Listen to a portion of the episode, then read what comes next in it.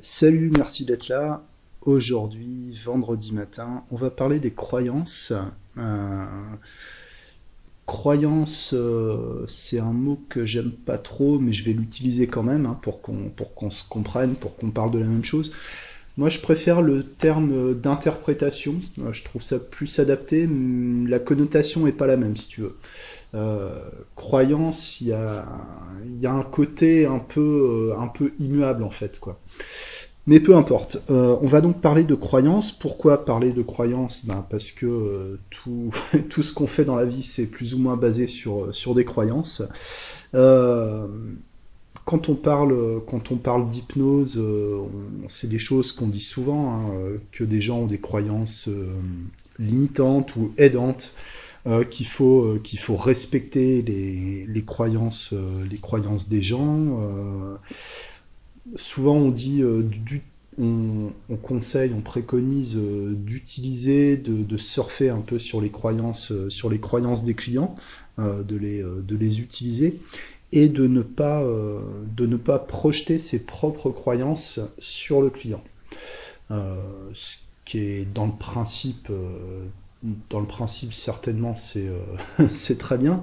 Euh, moi je pense que ces principes sont, sont largement surévalués. Je vais, je vais te dire pourquoi, euh, pourquoi je pense ça et qu'est-ce qu'on peut faire euh, concrètement à propos de ces histoires de croyances.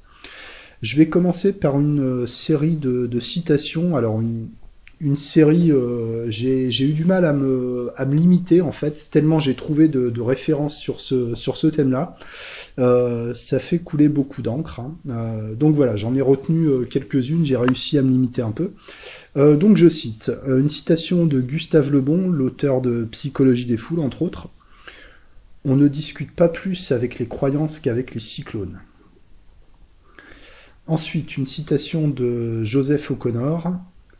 Une croyance est une chose que l'on tient pour vraie malgré l'évidence du contraire.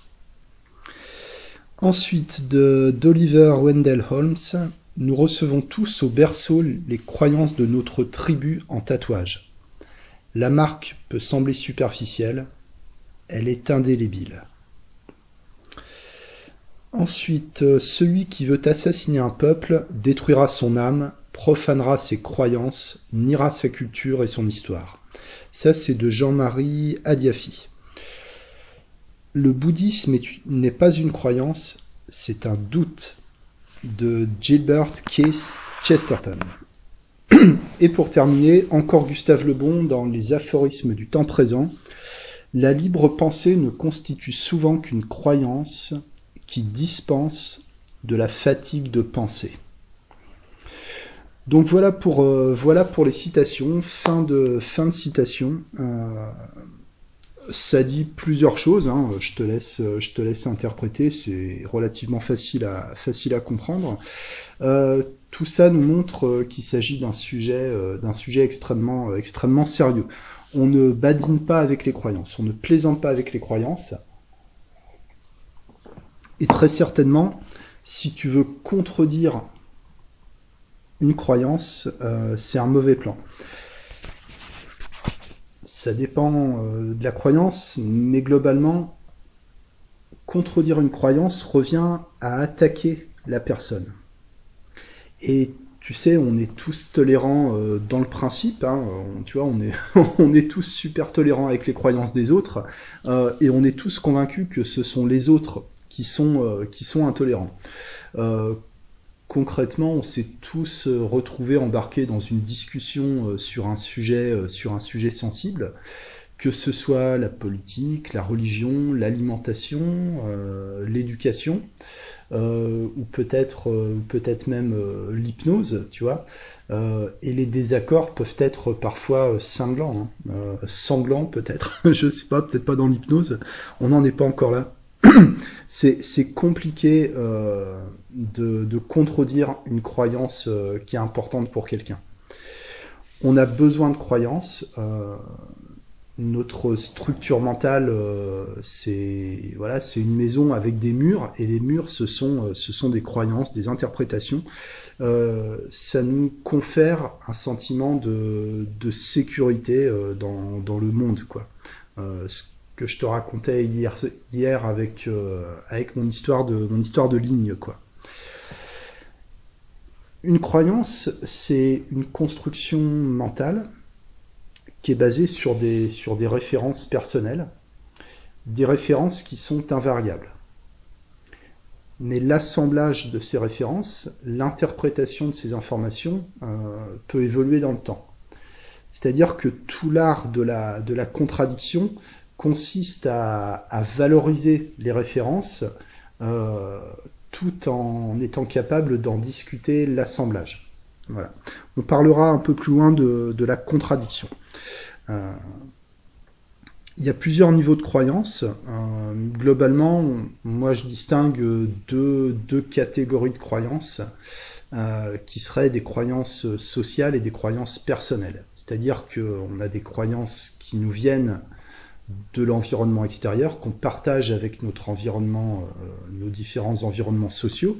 Il peut s'agir euh, de croyances qui sont liées à la famille, de croyances qui sont liées euh, au culte, à une religion, à un culte, des croyances culturelles, ethniques, politiques, ce genre, ce genre de choses et des croyances plus personnelles qui sont des interprétations, euh, des interprétations de références, des choses, des choses qu'on a trouvées tout seul, euh, mais forcément à partir de références externes. C'est-à-dire que certainement, en tout cas c'est ma croyance, il n'y a pas de, de croyance qui soit purement personnelle même si l'interprétation peut être basée sur un, sur un certain déterminisme, donc déjà, euh, voilà, qui, euh, qui décide en fait? Un, mélange de, déterminisme et de, et de références euh, et de références externes et peut-être de, de hasard, je sais pas. C'est-à-dire que d'une certaine manière, pour moi, on n'est jamais complètement libre dans ce qu'on pense. On n'est jamais complètement libre de ces, euh, de ces croyances. C'est-à-dire que les croyances qu'on a, euh, elles nous sont d'une certaine manière imposées d'une manière ou d'une autre. Et je te disais, quand on est en, en hypnose, on peut, enfin, dans l'accompagnement en général, on parle souvent de croyances aidantes et de croyances euh, limitantes. Tu sais, euh, cette personne, elle a une croyance limitante. On, parle de, recadrer les croyances limitantes, de, changer, euh, de changer une croyance.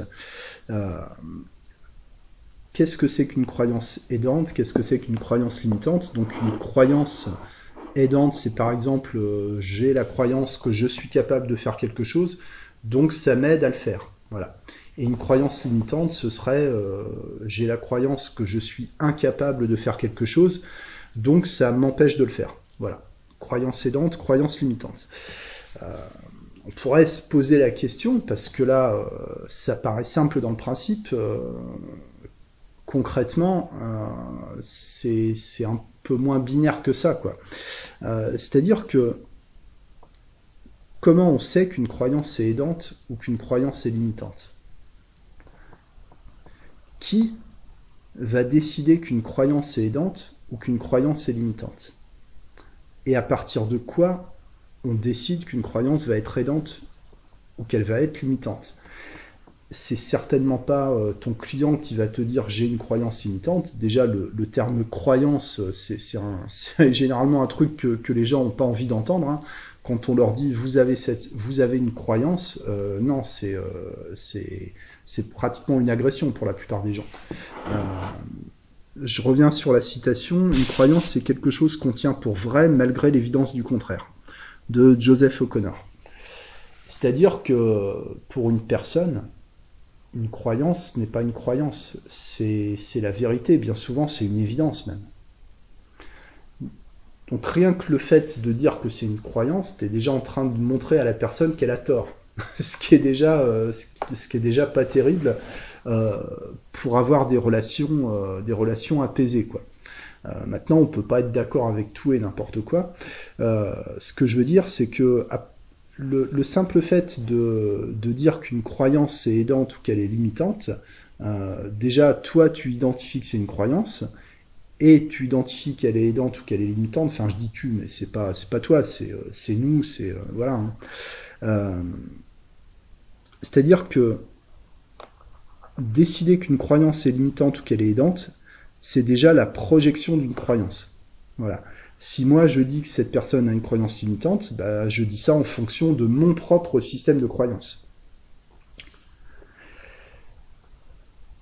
si la personne te, présente une croyance, enfin en gros elle te dit pas euh, tiens j'ai une croyance, je vous l'explique, elle va dire euh, voilà la, vie c'est comme ça, euh, dans l'esprit de la personne c'est pas une croyance, c'est la vérité, c'est sa vérité, c'est une évidence. c'est un assemblage de références personnelles, c'est basé sur des, choses qui sont vraies dans le sens où ce sont des choses qui des choses qui existent, même si elles n'existent que dans l'esprit de la personne d'un certain point de vue relatif, subjectif, euh, c'est effectivement une vérité, euh, d'un certain point de vue. Que tu dises oui, que tu dises non, ou que tu dises euh, peut-être ou je m'en fous, quoi, c'est toujours une interprétation de ta part. D'accord? Si tu dis si tu dis oui, bah t'es ok, ça veut dire que si t'es ok avec la croyance, ça veut dire que tu partages la même croyance. Si t'es pas ok avec une croyance, ça veut dire que tu ne partages pas cette croyance, donc que tu en as une autre euh, qui est contradictoire.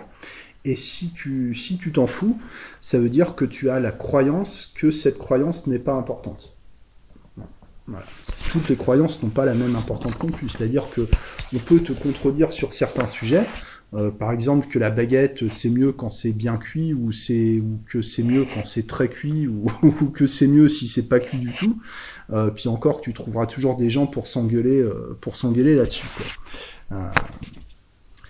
donc respecter les croyances, qu'est-ce que ça veut dire en fait?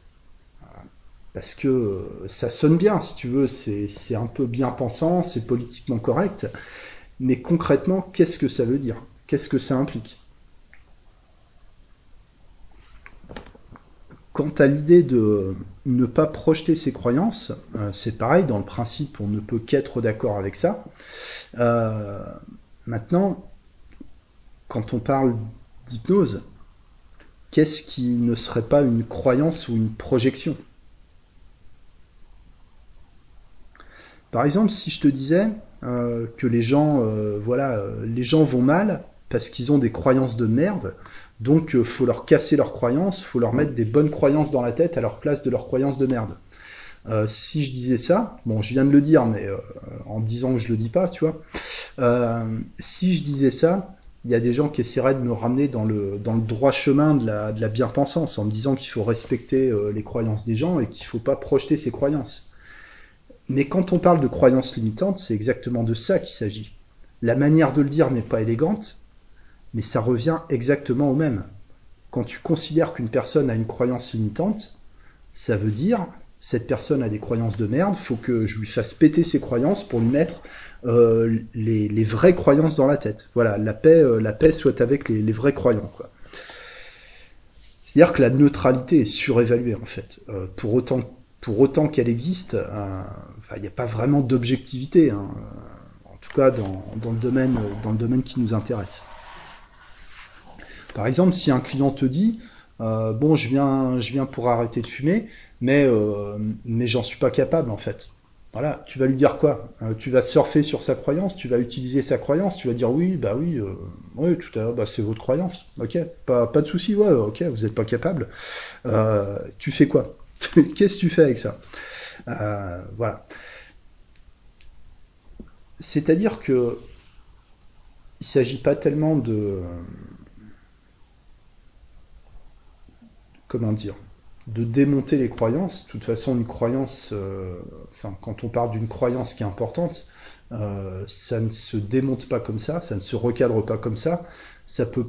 On parle de ramollir les croyances. Moi, je trouve que je trouve qu'il y a une connotation un peu de, vouloir péter la croyance, justement, la ramollir pour la détruire.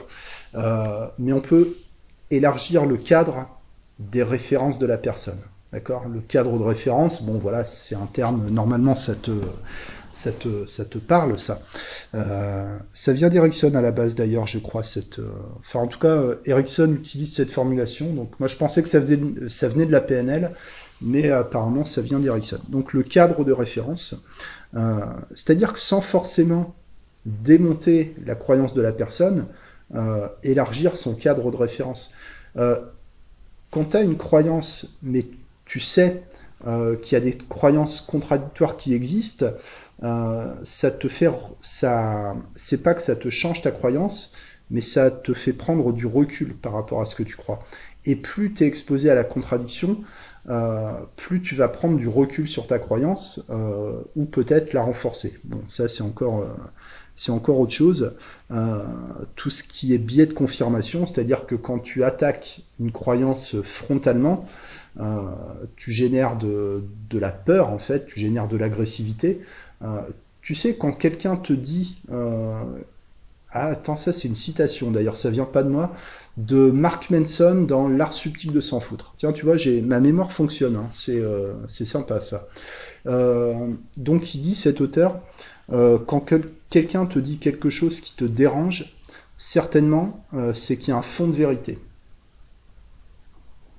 On, pourrait dire aussi, il n'y a que la vérité qui blesse. Bon, voilà, je trouve que la façon d'avant est mieux, dite. Bref, euh, c'est-à-dire que la contradiction, une contradiction qui, nous, peut nous rendre agressifs, euh, ça, déclenche, euh, ça déclenche une forme de peur, ça, déstabilise. On peut être déstabilisé par la contradiction, et surtout si on a des croyances donc quelque part, on sait qu'elles sont plus ou moins, euh, plus ou moins foireuses, ou qu'elles sont fragiles, ou qu'elles reposent un peu sur, euh, sur des bases qui sont pas très, euh, qui sont pas très solides. S'il n'y a pas vraiment de, de colonne vertébrale argumentative dans la croyance, la contradiction peut rendre agressif. Ça peut faire mal, ça peut déstabiliser, ou ça peut créer des réactions d'évitement aussi. C'est-à-dire que la contradiction, c'est toujours, euh, c'est comme manier de la nitroglycérine. Hein. Si tu secoues un peu trop fort, ça te, ça te pète à la tête et c'est pas, c'est pas beau à voir, quoi. Euh, et ce qui se passe, c'est qu'une personne qui est dans ce type de réaction va activer des biais de confirmation, c'est-à-dire que la contradiction devient contre-productive. Plus tu vas euh, contredire la personne, plus ça va renforcer sa croyance.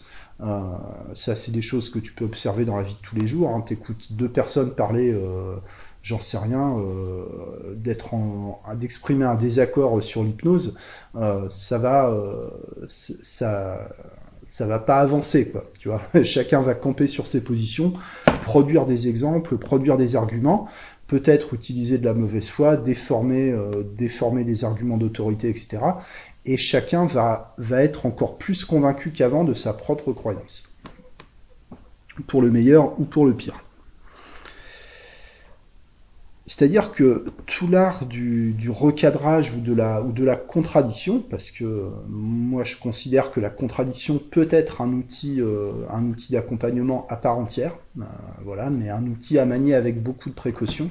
Euh, je dirais que l'art de la contradiction, de l'argumentation, c'est d'arriver à, donc je te disais, à valoriser les références, euh, mais à discuter l'assemblage des références, et aussi à, à exposer une croyance différente, tout en la rendant compatible avec la croyance de l'interlocuteur. Le, le, biais de confirmation, c'est un, c'est un, élément sur lequel je reviendrai dans un épisode prochainement. Je prévois ça pour la semaine prochaine euh, si j'ai le temps. Euh, ce qui est pas gagné, mais bon, sinon ce sera pour la semaine d'après. Je voudrais faire un, épisode euh, euh, complet sur les biais cognitifs. Donc, euh, voilà, je commence, à, y réfléchir, mais bon. Euh, voilà pour la, pour la bande-annonce. exposer une croyance différente en en la rendant compatible avec la croyance de l'interlocuteur pour lui donner une porte de sortie euh, dans le changement de croyance en fait. Euh, on a un souci de cohérence en fait. Euh, si je défends une croyance, j'aurais tendance à toujours la défendre, bec et ongle, parce que si je commence à reculer sur un argument, si je commence à reculer sur ma croyance, je risque de, de, perdre un peu de ma structure mentale, je risque de perdre ma sécurité. Et le fait de changer d'avis, ben, je pourrais passer pour une euh, auprès des autres ou auprès de moi-même, je pourrais passer pour une girouette, pour une personne qui est pas cohérente, qui sait pas ce qu'elle veut dans la vie, qui est pas structurée, etc.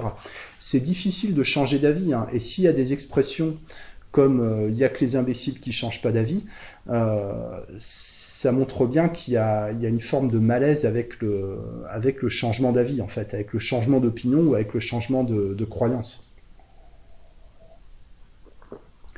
Donc il s'agit plutôt que de, chercher à, faire du recadrage immédiat, euh, plutôt semer des graines, plutôt euh, proposer un élargissement du cadre de référence pour que la personne puisse, euh, puisse voilà, faire un, procéder à un glissement dans ses croyances, soit mettre sa croyance à jour, soit la, faire évoluer, soit la, la délaisser au profit d'une autre, mais que ça vienne d'un cheminement personnel tu vois, on a une espèce d'illusion de comment dire Il faut que les idées viennent de nous en fait.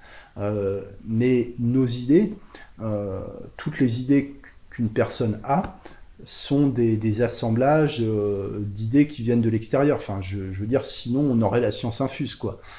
tu mets un bébé tout seul, sans parents, sans environnement social, il va développer aucune croyance quoi. voilà. Enfin, si, il va peut-être développer euh, un système de croyance, mais en fonction de son euh, non-environnement extérieur, euh, je sais pas. Bref, tu vois, tu vois où je veux en venir. Donc, je vais conclure cette, partie un peu de présentation sur une citation encore, mais je sais plus d'où elle vient, celle-là. plaide si tu l'oses, fuis si tu peux, mais garde-toi de te tromper. Je te disais qu'on considérer euh, la contradiction comme un, comme un outil à part entière. Moi, je l'utilise en séance, ça me, ça me fait pas peur. Alors, ça dépend, euh, ça dépend pourquoi. Euh, par exemple, si quelqu'un me dit, ouais, voilà, je suis nul, je suis grosse, je suis pas, je suis pas doué pour ça, gna gna gna. En général, je veux dire, moi, c'est bon, là, vous avez, vous avez fini, quoi. Enfin, qu'est-ce qu'on fait? Qu'est-ce que vous faites là? Alors, euh, voilà quoi. Il y a, des moments, un peu de recadrage négatif, ça fait, euh, fait pas de mal quoi. Euh, voilà, il y a une manière de, il y a une manière de le faire. Hein, tout est question d'adaptation. parfois, tiens, il y a, c'était quand? Il y a il y a deux semaines à peu près, une dame qui, me parlait comme ça, qui se plaint de, enfin qui se plaint, oui, qui, se plaint quoi, qui souffre d'être isolée socialement depuis plusieurs années et qui dit euh, ah mais de toute façon maintenant moi je préfère euh, les animaux aux humains parce que les animaux ils sont ils sont gentils etc bon bah voilà tu sais je lui dis bah ok merci pour moi. Si vous voulez vous pouvez discuter avec les tortues. Moi je vais aller me faire un café quoi. Voilà. C'est un peu euh, bon c'est un peu c'est un peu raide. Euh, ça c'était limite c'est passé limite. Il a fallu forcer un peu pour que ça passe. Mais mais voilà quoi. euh, une fois, il y a une dame, euh, je sais plus, ouais, il y a un mois ou deux, qui m'a qui m'a demandé euh, ah mais vous êtes marié? Elle me parlait de son mariage et son mariage qui qui bat de l'aile quoi. Et elle m'a demandé si j'étais marié. Donc moi je lui dis bah non, quelle quelle horreur quoi, vous plaisantez Non non, surtout pas. Voilà, bon elle était elle était un peu choquée, mais bon voilà. Mais pourquoi le mariage c'est bien? Bah, Je lui dis bah écoutez moi vous me l'avez pas trop vendu quoi le mariage. Pour moi euh, voilà c'est un cauchemar. Je comprends euh, je comprends que les gens se marient mais euh, mais pour moi non quoi. C'est-à-dire toujours arriver à quand même à, rassurer les gens sur le fait qu'on n'est pas en train d'attaquer leur personne mais que mais qu'on prétend au, droit à, au, droit à penser différemment quoi. Voilà. Chose que normalement les gens ne peuvent pas te refuser, mais il y a une façon de présenter les choses. Euh, par exemple, de dire je comprends pourquoi vous pensez comme ça, et voilà pourquoi moi je pense différemment. D'accord? Tout, est dans le, enfin, dans le non-verbal, déjà, dans ton attitude, dans le ton de ta voix, dans, l'intention que tu as, et, euh, et aussi dans le, dans le verbal, le choix des mots. Je comprends pourquoi vous pensez comme ça, et moi je pense différemment parce que j'ai des références différentes. On peut dire aussi, euh, je ne comprends pas. Voilà, je, ne comprends pas pourquoi vous dites ça, je ne comprends pas pourquoi vous, euh, pourquoi vous, partez de ce principe-là. Je ne comprends pas pourquoi. Ça veut dire je ne comprends pas, ça veut pas dire c'est faux. Ça veut dire ça me dépasse. Ça veut dire j'ai besoin que vous me l'expliquiez. Euh, et là, bien sûr, euh, enfin bien sûr, euh, logiquement, j'arrive euh, à ce qui, euh, à ce qui, pour moi, est à peu près la seule, la seule stratégie viable pour, pour traiter avec les, croyances, c'est le questionnement en fait. Voilà, parce que contredire, si on peut contredire pour le principe aussi. Hein, moi, je le fais, enfin, je le fais souvent par jeu ou pour euh, parfois pour tester la solidité d'une croyance, pour euh, ou pour euh, un peu pour, pour pour énerver la personne, pour lui faire sortir un peu de un, peu de, virilité, tu vois, un peu de un peu de un peu de niaque quoi, pour voir à qui à qui j'ai affaire, ce que la personne a, dans le a dans le ventre quoi. Euh, mais ça c'est euh, comment dire c'est des, des, choses à utiliser, comme je dis, un peu, un peu comme une épice. Hein. C'est un grain de poivre par-ci par-là pour mettre un peu de, de, piquant, mais tu peux pas baser, euh, tu peux pas baser toute une séance sur la contradiction. Sinon, la personne, euh, la personne, elle pète un plomb, puis tu pètes un plomb aussi, quoi. Ça, ça fonctionnerait pas. Euh, et en plus, on n'est pas là pour ça. Je veux dire, on n'est pas là effectivement pour projeter ses vérités, projeter ses croyances, euh, même si, dans la réalité, on ne peut pas être complètement neutre. On n'y est jamais. C'est un idéal. On essaie de s'en rapprocher. Euh, maintenant, euh, faut pas se mettre martel en tête avec ça non plus. Euh, on est forcément biaisé par nos propres croyances malgré tous nos efforts. Et les croyances de nos clients ne sont pas forcément bonnes. En plus, hein. je, veux dire que si euh, euh, je crois que c'est Bender qui, dit ça. Euh, non, je sais plus, je sais plus. Non, c'est pas Bender. Bref, c'est-à-dire que l'intérêt aussi de l'hypnose, de chercher l'altération euh, de l'état de conscience, comme on dit, état modifié de conscience, hein, même si euh, je suis pas fan de ce, cette formulation-là, mais peu importe, euh, c'est aussi parce que l'état ordinaire de conscience de la personne, il est dysfonctionnel, quoi. De la même manière, élargir, enfin aider la personne à élargir son cadre de référence pour pouvoir éventuellement euh, faire évoluer ses croyances, euh, bah, ça peut, ça peut l'aider parce que si la personne est enfermée dans son système de croyances, euh, voilà, tant que tant qu'elle n'a pas mis un peu d'espace dans son système, elle, elle va avoir du mal à, à évoluer quoi. Et à propos de cette histoire de cadre de référence, je fais une parenthèse, mais si on part sur l'image du cadre, un cadre qui est rigide, euh, c'est quand la personne est en tension. Une personne qui est détendue, une personne qui est reposée, qui est disponible, qui est apaisée émotionnellement, a beaucoup plus de facilité à élargir son cadre de référence qu'une personne qui est en tension. C'est-à-dire que sans forcément faire un travail spécifique sur le recadrage des croyances, euh, le simple fait de travailler sur la transe, euh, sur la relaxation physique et sur la détente nerveuse, sur l'apaisement émotionnel, ça permet, euh, indirectement un élargissement du cadre de référence et donc une, une possible évolution du système de croyance je te disais que pour moi, euh, l'approche pertinente, c'est le questionnement, c'est le, questionnement du métamodèle, quoi. Euh, c'est-à-dire de savoir, euh, je sais pas si ça te parle, un métamodèle, là on est, on est dans la PNL hein, aujourd'hui, voilà. Euh, comment dire? Il s'agit déjà, enfin le métamodèle, c'est pas, pas que ça, mais, mais en tout cas dans le questionnement de précision. Il s'agit de poser les questions et d'apprendre de la personne. Que la personne puisse t'enseigner ses croyances comme si tu étais un si un enfant, tu vois, il s'agit d'avoir une attitude neutre, euh, presque puérile, pour que la personne puisse développer, euh, développer ce qu'elle a dans la tête. Et la recherche de précision, met la personne en difficulté, met la personne en confrontation avec les limites de ses raisonnements. Euh, la personne est obligée de mettre des mots sur les choses, euh, elle est obligée de nommer les choses, elle est obligée de justifier euh, pourquoi, elle, pourquoi elle pense d'une certaine façon. Elle peut se retrouver en face de, de contradictions, de, elle peut réaliser qu'il y a des choses qui sont là dans sa tête, mais que finalement elle ne sait pas vraiment pourquoi.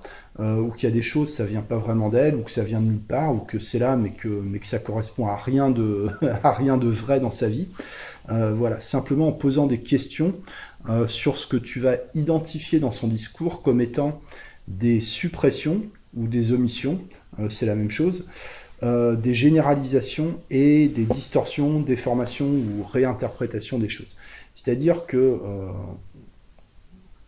Qu'est-ce que je pourrais donner comme exemple? Bon, les généralisations, c'est les gens, c'est toujours, tout le temps, euh, euh, on, tu vois? Non, on, c'est plutôt une omission. Mais souvent, ça, euh, ça se cumule, en fait, hein, ces choses-là, quoi. On, c'est une omission, c'est-à-dire on, on dit que, on sait que. c'est une omission parce qu'on précise on précise pas qui, en fait, quoi. On, c'est qui C'est tout le monde, c'est personne, c'est nous, c'est toi, c'est moi. Enfin, on ne sait pas, on sait pas qui c'est. Euh, les généralisations, tout le monde, tout le temps, euh, les gens, euh, etc. les déformations, tu m'as pas regardé en me disant bonjour, ça veut dire que tu, ça veut dire que tu me méprises. Par exemple, voilà. ouais, j'ai pas. Ou tu dis ça parce que, voilà. Un peu la la lecture de pensée, bon, c'est un peu autre chose, mais c'est tout ce qui est une création de de liens de cause à effet, en fait. Voilà. C'est inventer des liens de cause à effet entre les choses. Donc déjà, on a besoin d'identifier ça. Et en fait, il s'agit de, questionner. Bon, vous me dites euh, tout le temps, mais tout le temps, c'est quand? Ok?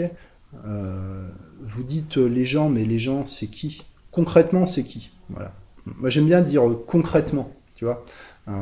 Ce qui implique que ce qu'a dit la personne, c'était abstrait, quoi. Et moi, je veux du concret. Voilà. Euh, on demande de traduire, en fait. Je vous demande de traduire avec euh, des mots que je puisse comprendre. Voilà.